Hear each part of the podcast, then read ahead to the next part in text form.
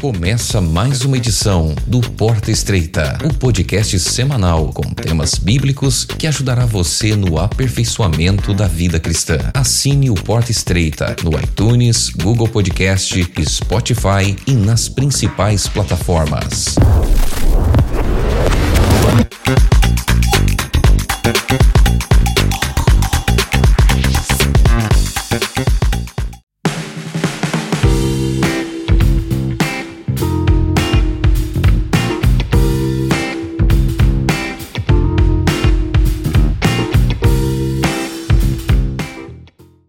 Caminho a Cristo.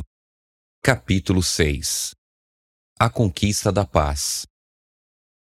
À medida que sua consciência é despertada pelo Espírito Santo, você pode compreender um pouco da malignidade do pecado, seu poder, sua culpa, sua miséria, e então passa a aborrecê-lo. Você sente que o pecado separou você de Deus e que está cativo do poder do mal Quanto mais luta para escapar, mais percebe sua incapacidade de vencer. Seus motivos são impuros, seu coração também. Você vê que sua vida está repleta de egoísmo e pecado. Você quer ser perdoado, purificado, libertado. Como então obter harmonia com Deus e semelhança com Ele? Paz é o que você precisa o perdão, a paz e o amor do céu no coração. O dinheiro não pode comprá-la, a inteligência e a sabedoria não conseguem alcançá-la. Pelos próprios esforços, você não pode esperar obtê-la, mas Deus a oferece como um presente, sem dinheiro e sem preço.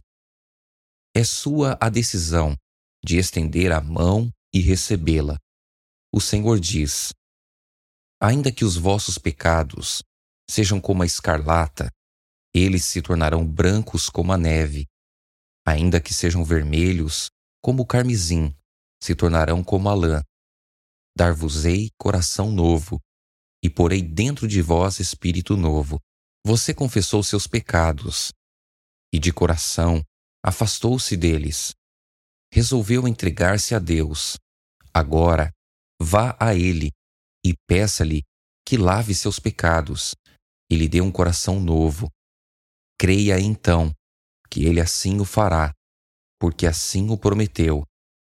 Esta é a lição que Jesus Cristo ensinou quando esteve na terra, que devemos crer que receberemos a dádiva que Deus nos prometeu e que ela é nossa. Jesus curou as pessoas das suas enfermidades quando elas manifestaram fé em seu poder. Ele as ajudava naquilo que não podiam enxergar, inspirando-as a nele confiar quanto às coisas que não podiam ver, levando-as a crer no seu poder de perdoar os pecados. Foi o que disse claramente ao curar o paralítico: Para que saibais que o Filho do Homem tem sobre a terra autoridade para perdoar pecados. Disse então ao paralítico: Levanta-te, toma o teu leito e vai para a tua casa. João, o evangelista, diz o mesmo ao falar sobre os milagres de Cristo. Estes, porém, foram registrados para que creiais que Jesus é o Cristo, o Filho de Deus, e para que, crendo, tenhais vida em seu nome. Com a simples narrativa sobre como Jesus curou os enfermos, podemos aprender a crer que Ele pode perdoar os pecados. Voltemos à história do paralítico do tanque de Betesda. O pobre sofredor encontrava-se desamparado. Por 38 anos, não havia usado os seus membros. Jesus ordenou-lhe: Levanta-te, toma o teu leito e vai para a tua casa. Aquele paralítico poderia ter dito: Senhor, se quiseres me curar, obedecerei a tua palavra. Mas não foi assim. Ele creu na palavra de Deus, creu que havia sido curado e imediatamente levantou-se. Decidiu que andaria e andou. Ele agiu de acordo com a palavra de Cristo, e Deus lhe concedeu a força, estava curado. Da mesma forma, você é um pecador. Não pode espiar seus pecados do passado, nem mudar o seu coração e se tornar um santo. Mas Deus promete fazer tudo isso por você através de Cristo. Você crê nessa promessa. Em seguida, confessa seus pecados e entrega-se a Deus. Você deseja servi-lo. Ao fazer isso, Deus certamente cumprirá sua palavra. Se você crê na promessa, crê que está perdoado e purificado. Deus supre o que falta. Você é curado da mesma maneira como Cristo deu a força para o paralítico andar quando ele creu que estava curado. Assim é, se você crê. Não espere sentir que você está curado, mas diga: Eu creio. E assim é. Não porque eu o sinta, mas porque Deus prometeu.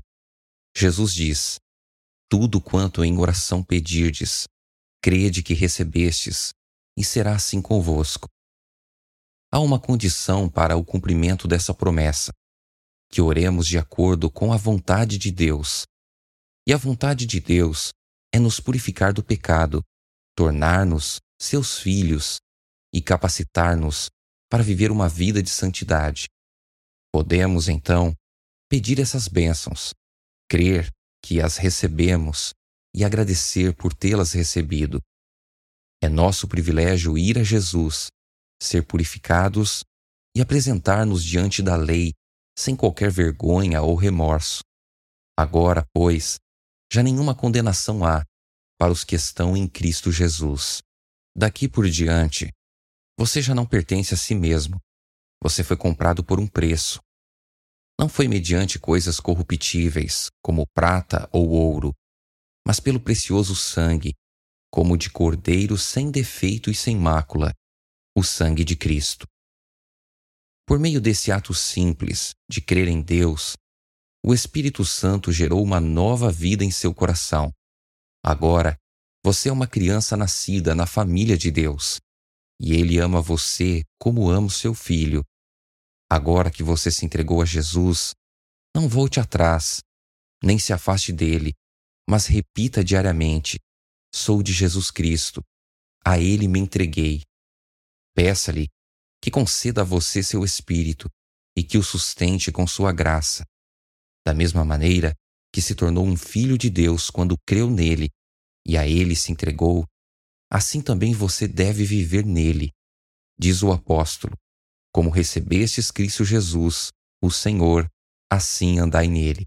Alguns parecem pensar que precisam passar por uma prova e assim demonstrar ao Senhor que estão transformados antes de poder pedir sua bênção. Mas eles podem pedir essa bênção agora mesmo. Eles precisam de sua graça, o Espírito de Cristo, para ajudá-los em suas fraquezas, ou não poderão resistir ao mal.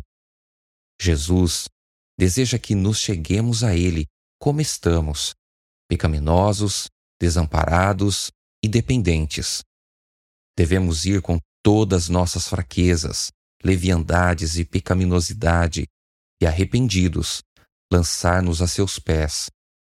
Ele se alegra ao envolver-nos em seus braços de amor, curar nossas feridas e purificar-nos de toda impureza. É nesse ponto que milhares fracassam. Não creem que Jesus lhes perdoa pessoalmente e de forma individual. Não põem à prova o que Deus diz. É privilégio de todos os que aceitam as condições verificar por si mesmos que o perdão é oferecido amplamente para cada pecado. Afaste qualquer suspeita de que as promessas de Deus não são para você. Elas são direcionadas a cada transgressor que se arrepende. Força e graça foram dadas por meio de Cristo para serem levadas por anjos ministradores a todo aquele que crê. Ninguém é tão pecador que não possa encontrar força, pureza e justiça em Jesus, que por todos morreu. Ele anela livrar os pecadores de suas vestes manchadas e poluídas pelo pecado, e vestir neles as vestes brancas da justiça. Ele insiste para que vivam e não morram. Deus não trata conosco como os seres humanos tratam uns aos outros. Seus pensamentos são de misericórdia, amor e terna compaixão.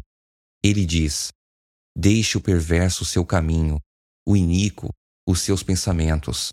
Converta-se ao Senhor, que se compadecerá dele, e volte-se para o nosso Deus, porque é rico em perdoar. Desfaço as tuas transgressões, como a névoa, e os teus pecados, como a nuvem. Não tenho prazer na morte de ninguém, diz o Senhor Deus. Portanto, convertei-vos e vivei. Satanás está pronto para nos roubar as benditas promessas de Deus. Ele quer arrebatar do coração cada lampejo de esperança e todo raio de luz. Mas você não deve permitir que ele faça isso. Não dê ouvidos ao tentador, mas diga: Jesus morreu para que eu pudesse viver. Ele me ama e não quer que eu pereça. Tenho um Pai celestial compassivo. Embora eu tenha abusado do seu amor, e negligenciado as bênçãos que me deu, vou levantar-me para ir ao Pai e dizer-lhe: Pequei contra o céu e diante de ti. Já não sou digno de ser chamado teu filho. Trata-me como um dos teus servos. A parábola nos mostra como será recebido aquele que se perdeu. Vinha ele ainda longe, quando seu pai o avistou, e compadecido dele, correndo, o abraçou e beijou. Mesmo essa parábola, por mais terna e comovedora que possa ser, não consegue expressar a infinita compaixão do Pai Celestial. O Senhor declara através do seu profeta: Com amor eterno eu te amei, por isso, com benignidade te atraí. Enquanto o pecador ainda está distante da casa do Pai, esbanjando seus bens em uma terra estranha, o coração do Pai o quer de volta, e cada desejo de retornar para Deus, despertado no coração, não é outra coisa senão a terna voz do Espírito, suplicando, insistindo, atraindo o transviado para o coração cheio de amor do Pai. Mesmo tendo perante você as ricas promessas da Bíblia, ainda é capaz de duvidar? Ou você imagina que quando um pobre pecador deseja voltar e abandonar seus pecados. O Senhor, com severidade, o impede de prostrar-se, arrependido aos seus pés? Longe de nós pensarmos assim. Nada pode nos prejudicar mais do que ter um conceito assim do nosso Pai Celestial.